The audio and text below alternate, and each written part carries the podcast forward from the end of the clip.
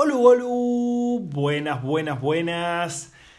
Bienvenido, bienvenida al episodio número 44 de un curso de milagros con el negro Monteiro.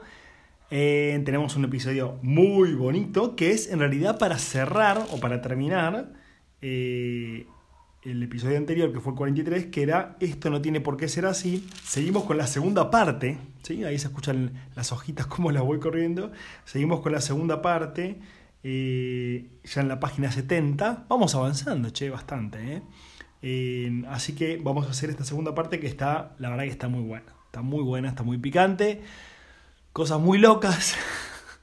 Cosas muy locas que las vamos a ir charlando. Mientras tanto, quiero aprovechar para contarte que este mes, el mes de mayo, en el Club de los Milagros, eh, es el mes del perdón. ¿sí? Así que este mes vamos a estar trabajando con el perdón. ¿Cuál es el propósito del Club de los Milagros? Obviamente que estemos todos juntos, que nos divirtamos, que crezcamos, que compartamos y que todos los meses tengamos un tema eh, para tratar, para ver, para escuchar, para charlar, etc. Entonces este mes lo elegí como el mes del perdón porque el perdón nos sirve justamente para soltar, ¿sí? para dejar el pasado atrás. Por eso también en el Instagram puse, ¿no? Eh, el perdón es el pasado pisado, ¿no? Entonces, pero para eso necesitamos poner la intención de perdonarnos, de perdonar, poder soltar, para poder vivir el presente y para poder crear un futuro cada vez más maravilloso. Y el sábado 21 de mayo, de 10 a 13 horas, voy a estar dando un taller online Así que si querés participar, va a ser en vivo. Vamos a estar también haciendo el perdón, tanto teórico como prácticamente. Vamos a meditar, vamos a hacer algunas prácticas como para liberar nuestra mente, ¿sí? Y perdonarnos y perdonar a los demás. Y así vivir este presente tan maravilloso que tenemos.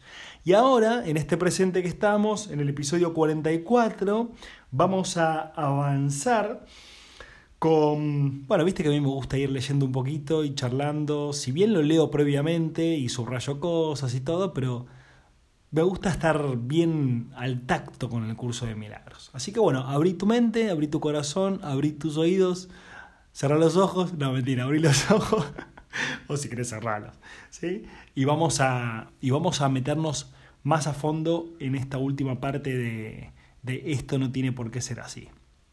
Entonces, Acá nos dice, nos dice el curso de milagros, el hábito, el hábito de colaborar con Dios y sus creaciones se adquiere fácilmente si te niegas diligentemente a dejar que tu mente divague.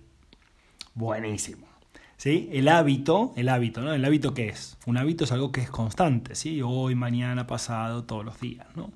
El hábito de colaborar con Dios, o sea, el hábito de estar conectado con el universo, con el campo cuántico, con tu ser interior, con tu alma, ¿sí? Y con toda la creación, ¿sí? Con toda la creación, se adquiere fácilmente, te dice. O sea, che, es fácil eh, colaborar, estar conectado con la vida, ¿sí? Y con todas las creaciones de la vida.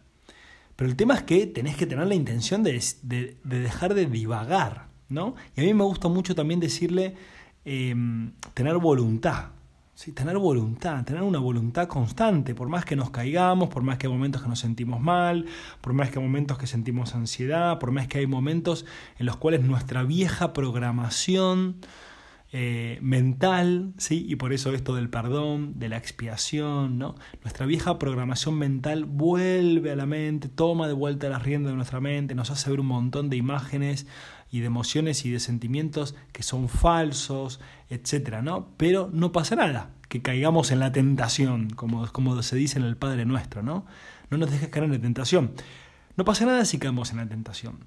Volvemos porque tenemos voluntad, tenemos voluntad. No divagamos, como que dice el curso, no divagues.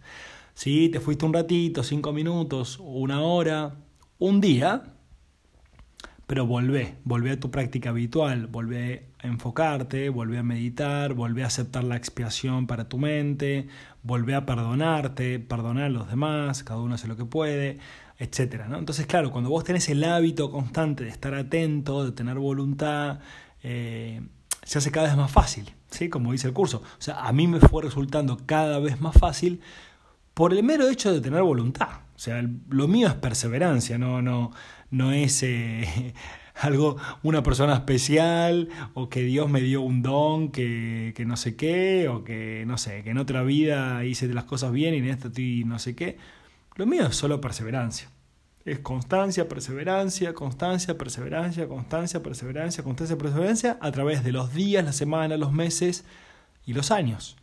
Entonces, claro, cuando vos tenés constancia y perseverancia en una práctica, la práctica se te hace cada vez más fácil, cada vez más automatizada, por así decirlo. O sea, te sale cada vez más natural. Entonces, no importa en el estadio que estés ahora de lo que vos llamás tu evolución, por ejemplo, ¿no? Si estás si sentís que estás arrancando, si sentís que ya viniste un tiempo, no importa el estadía, el estadio o el momento en el que estás.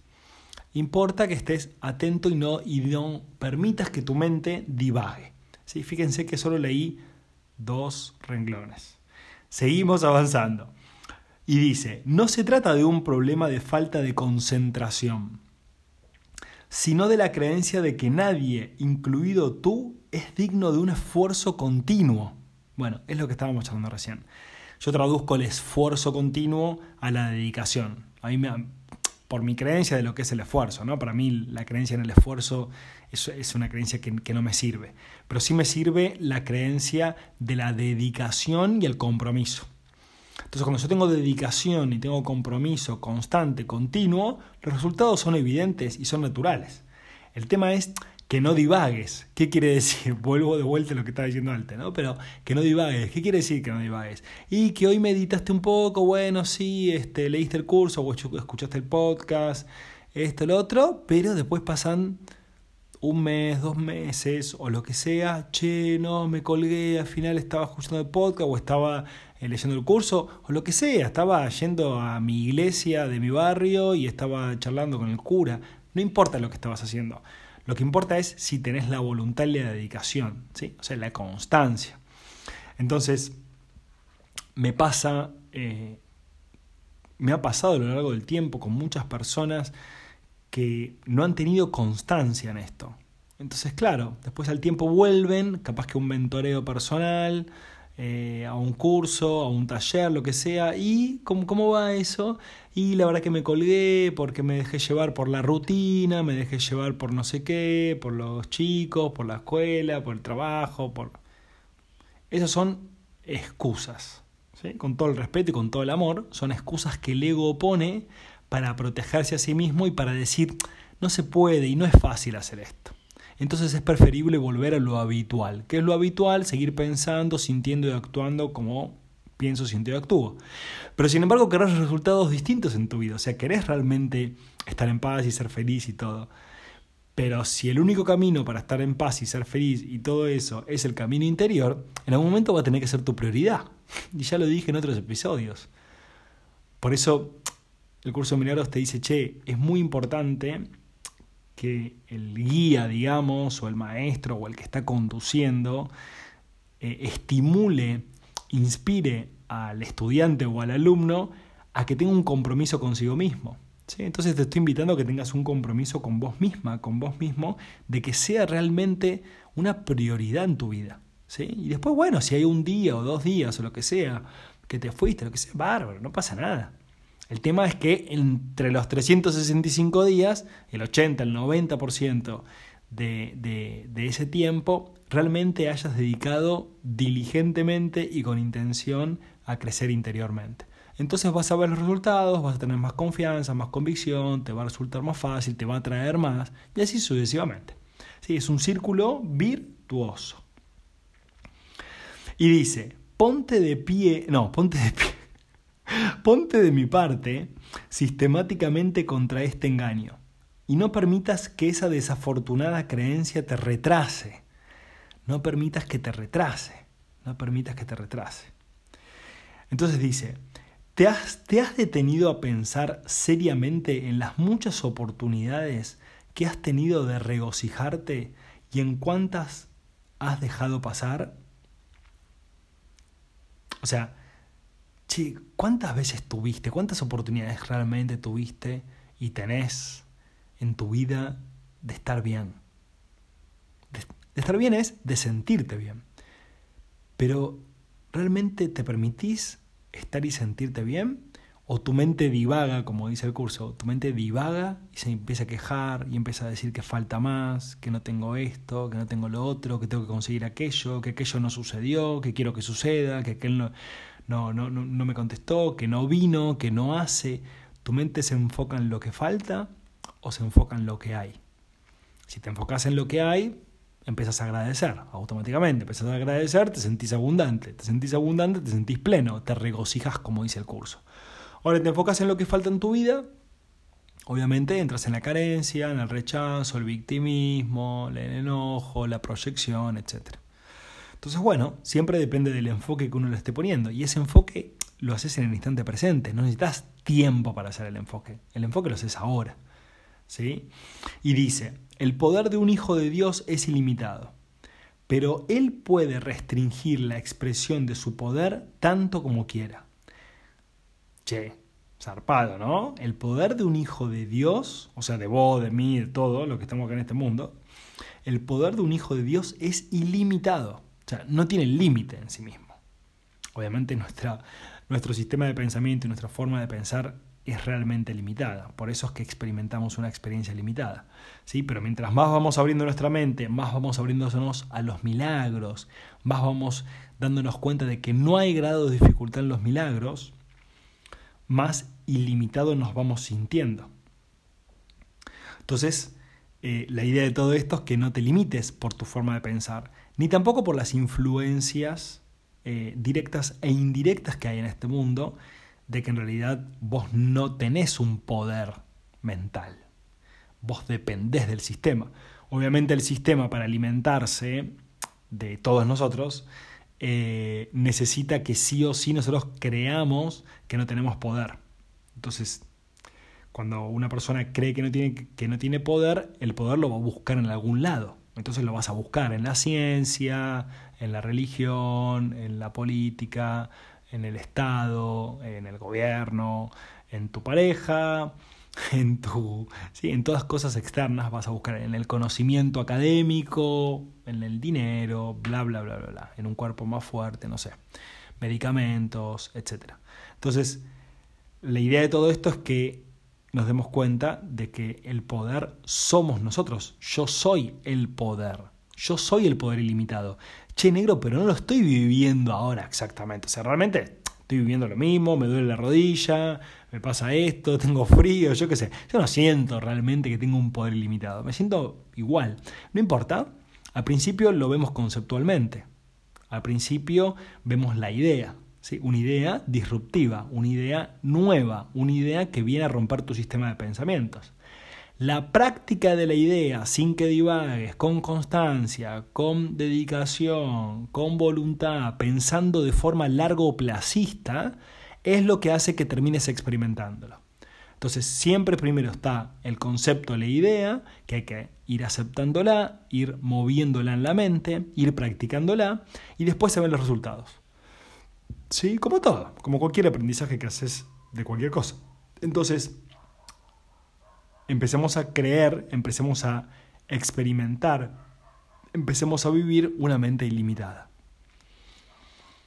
Y dice, tu mente y la mía pueden unirse para desvanecer con su luz a tu ego, liberando la fuerza de Dios para que reverbere en todo lo que hagas o pienses.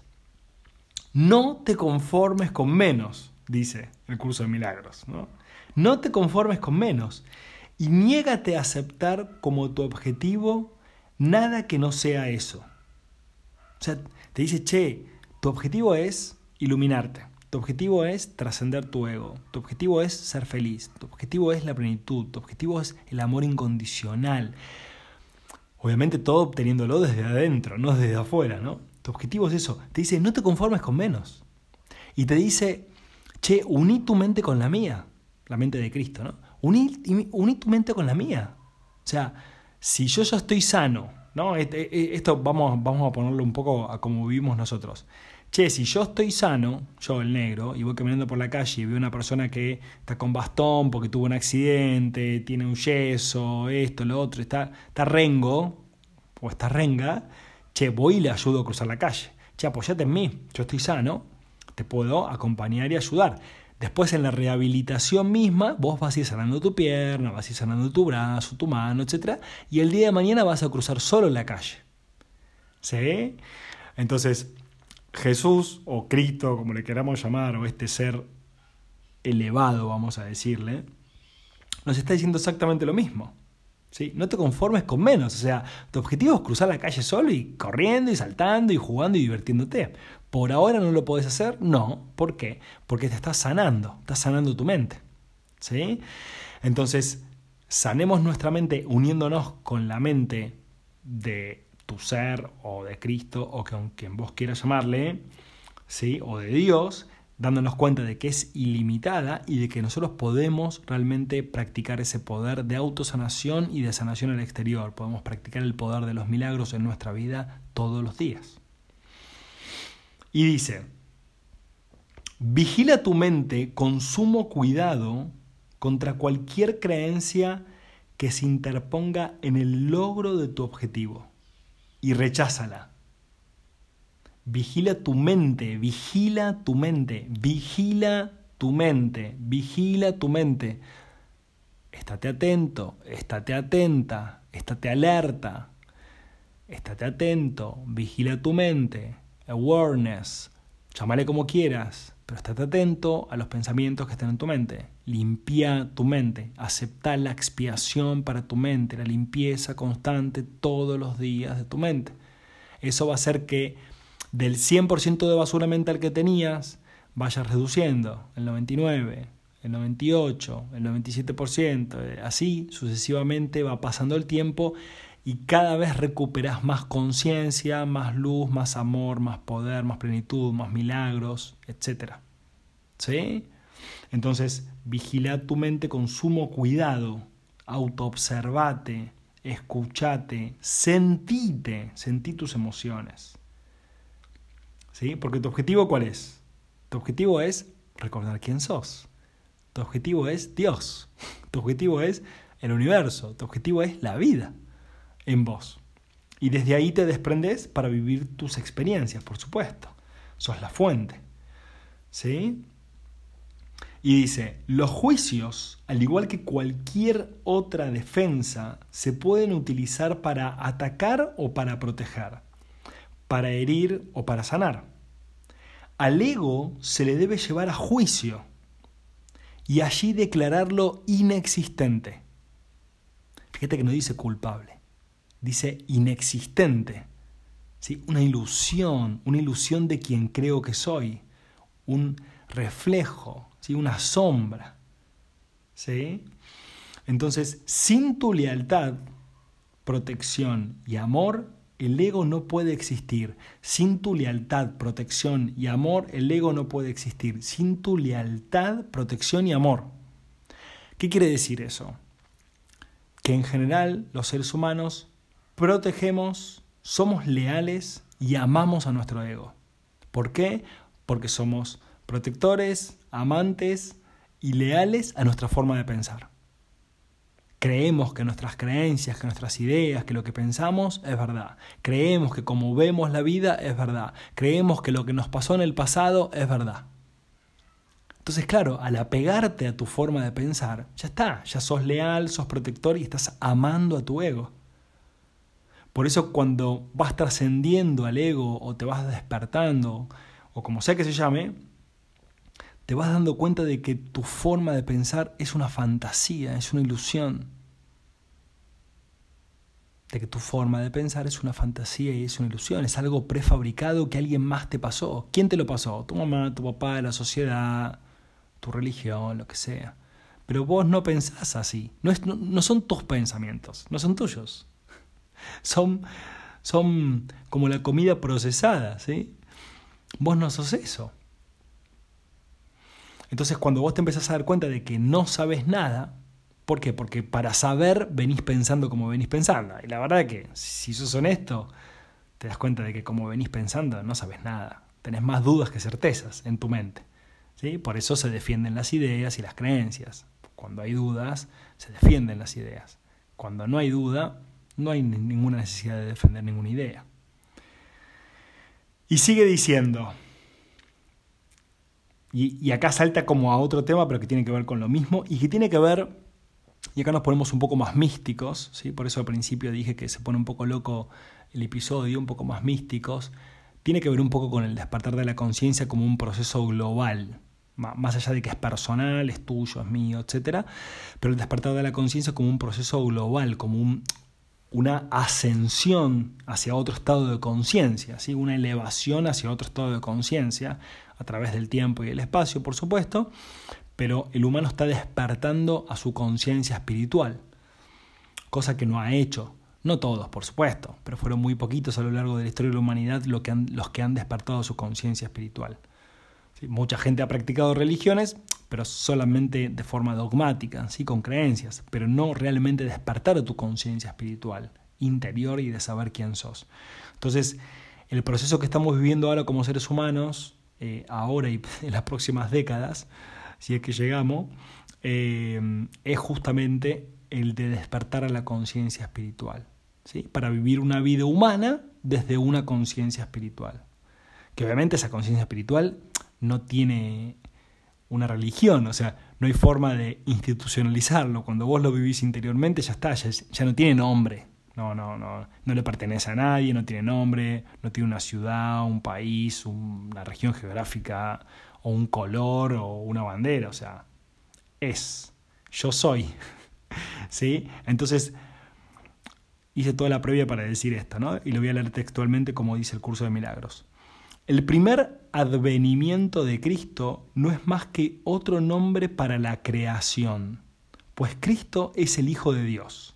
Entonces acá el curso nos dice que Cristo en sí mismo no es alguien, no hay una persona, un ser humano o un ser espiritual que es Cristo. Cristo es el Hijo de Dios y el Hijo de Dios somos todos, o sea, es la unidad en sí misma. ¿sí? A, ver si, si, me seguiste hasta ahí, ¿no? Entonces, el primer advenimiento de Cristo no es más que otro nombre para la creación. O sea, Dios creó a la creación, la conciencia universal creó al universo, ¿sí? y eso, el universo en sí mismo, es Cristo. ¿sí? Es una conciencia, Cristo es una conciencia, es una conciencia de unidad en la cual estamos todos inmersos, somos todos parte de y todos somos el Cristo, digamos. Entonces dice, el segundo advenimiento de Cristo no significa otra cosa que el fin del dominio del ego y la curación de la mente. Entonces te dice el segundo advenimiento de Cristo, que es lo que estamos viviendo ahora, ya estamos en el segundo advenimiento de Cristo, ya es un hecho. Dice, no significa otra cosa que el fin del dominio del ego. ¿En dónde? En tu propia mente, en la mente de cada ser humano. Por eso estamos en un proceso de sanación. Todos estamos en un proceso de sanación mental. Estamos como en un hospital gigante con océanos, con mares, con montañas, con árboles, con animales, no sé, con todo eso, nos da el sol y todo. Pero esto es un hospital en el cual estamos todos sanándonos. ¿sí? Porque estamos todos locos, estamos todos dementes. ¿sí? Entonces, eh, el segundo advenimiento de Cristo es justamente el dominio, el fin del dominio del ego, ¿sí? en la mente de cada ser humano, la sanación de cada ser humano, el perdón consigo mismo de cada, de cada ser humano y el reconocimiento del poder ilimitado de cada ser humano, por ser todos quien el Hijo de Dios, por ser todos quien el Cristo. Toda terminología, ¿no? Estos son palabras, en realidad no son realmente lo que son, ¿sí? pero son palabras que nos ayudan a comprender ¿sí? nuestra naturaleza y la naturaleza del universo. Entonces dice, al igual que tú, fui creado en el primero. ¿Sí? O sea, este es a Jesús el que habla todo el tiempo. ¿no? Jesús te dice, che, yo fui creado en el primero. Y te he llamado para que te unas a mí en el segundo. O sea, te dice, al igual que tú, o sea, como vos, como yo, como, como María, como Juan, como José, como Angie, como Felicita, como Alegro Monteiro, como Pedrito, como Jesús, como quien sea, todos fuimos creados en el primer advenimiento. El primer advenimiento es, el inicio de la creación. ¿Sí? Entonces Jesús te dice, yo no, yo no vine después o antes, yo salí igual. O sea, nos parió en el mismo momento. ¿sí? Y somos todos lo mismo. Entonces te dice Jesús, che, yo te llamé para que te unas en el segundo. Te estoy llamando para que te unas en el segundo. Estoy a cargo del segundo advenimiento. Estoy a cargo del segundo advenimiento. El otro día, no sé, ah, en el curso decía. En el curso decía Jesús es como el CEO o el CEO, el CEO, como los CEO de la empresa y todo eso. Es el CEO del segundo advenimiento. Es el CEO de todo este mundo, ¿sí? de, de que nosotros podamos realmente trascender a nuestro ego y crear desde nuestro ser. ¿sí? Él está guiando y dirigiendo esto. ¿Solo? No, por supuesto que no. ¿Sí? Con otros seres más y con otros que están también acá en la tierra. Eh, así que estoy a cargo del segundo advenimiento. Mi juicio, que se usa solamente como protección, no puede ser erróneo porque nunca ataca. ¿Sí? Y dice, tu ego está tratando de convencerte de que él es real y de que yo no lo soy, ya que si yo soy real, no puede ser más real que tú. No puedo ser más real que tú. No sé si me seguiste con esto. Entonces, nuestro ego nos dice que Jesús, como ser espiritual, no es real, realmente. No es real, ¿sí? De que el ego es real, ¿sí? Como yo pienso esto, lo otro, yo soy real, ¿no? ¿Por qué? Porque si reconocemos que Jesús como ser espiritual y Cristo como la conciencia unidad que somos es la realidad, el ego deja de existir. ¿sí? O sea, o es una cosa o es la otra. ¿sí? Entonces Jesús dice acá, yo no ataco a tu ego, trato con tu mente superior, la morada del Espíritu Santo. Tanto si estás dormido como si estás despierto, al igual como tu ego trata con tu mente inferior, que es su hogar. O sea, te dice, yo no ataco tu ego, yo trato con tu mente superior, tanto si estás dormido como si estás despierto en la conciencia que estás ahora actualmente, ¿sí? como por ejemplo tu ego trata con la mente inferior. ¿sí? O sea, como, como si la mente tuviera dos niveles, ¿no? un nivel superior y un nivel inferior. El Cristo, Jesús, Dios, el amor, todo está en la mente superior. La mente superior que también que es nuestra, ¿no?